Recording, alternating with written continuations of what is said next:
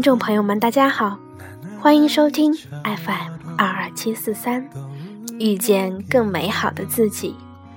我是主播四叶草瑶。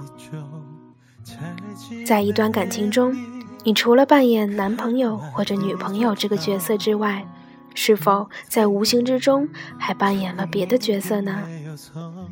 就拿女孩子来说，你是否还扮演了母亲、女儿、保姆、姐姐，甚至是个女汉子呢？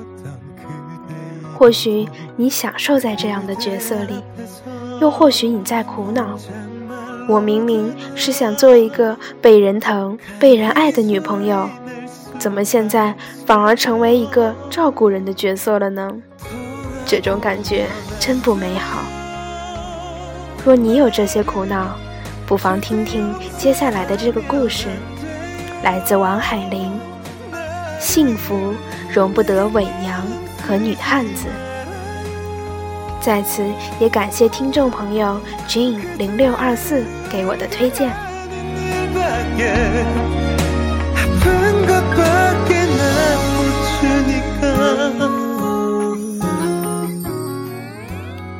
刚开始我没看上儿子选中的将做我儿媳的那个女孩，那姑娘的模样算得上清秀，但绝没有儿子所形容的惊艳。我们交谈过几次，她精神内涵似乎也没发现特别的过人之处，但我却慢慢从儿子身上发现了变化。儿子是独子，有独子常有的问题。生活能力差，对我不体贴，在家中对母亲尚且如此，到社会上对他人呢？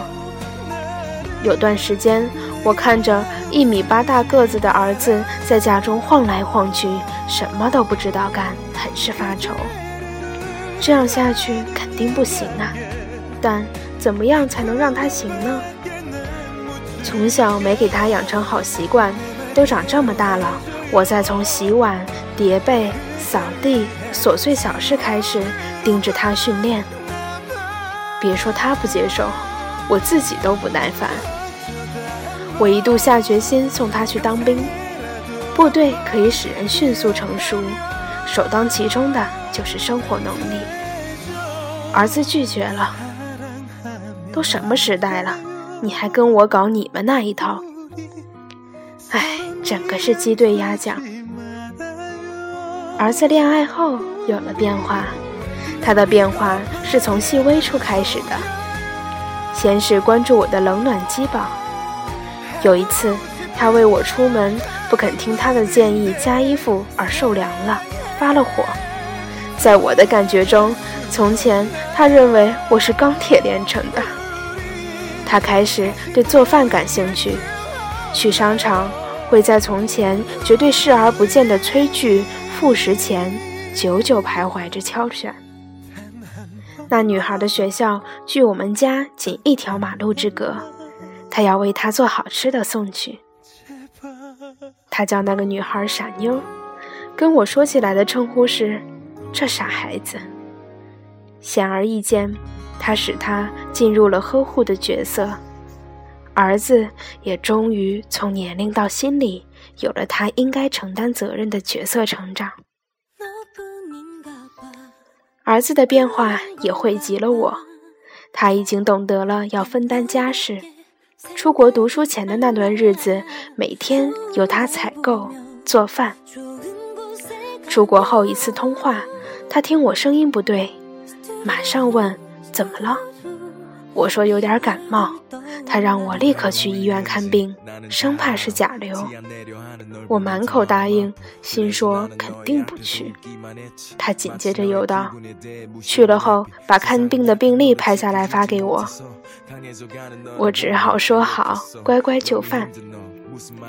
去年冬天，他放寒假回来，我和妹妹跟他一起去北京人艺看话剧《窝头会馆》，时逢大雪。所有的交通工具只有地铁可以坐，换车时人多到随时可能发生踩踏事件。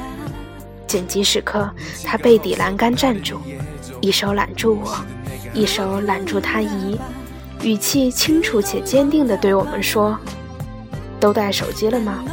我们有可能被挤散，记住，到东四下车，从东北口出走出。”那一瞬间，我真切感受到了何谓男人。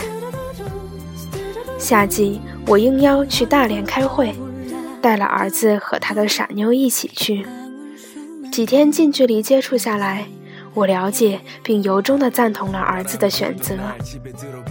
那个女人味十足的女孩，本色、自然、朴素，只能说这两个孩子是天造一对，地设一双。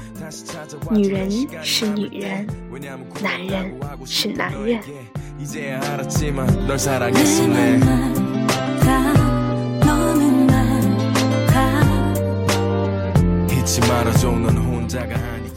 也许世间的道理就是这样：女人成为女人之后，男人才能成为男人。像女人的女人，一定会拥有女人的幸福。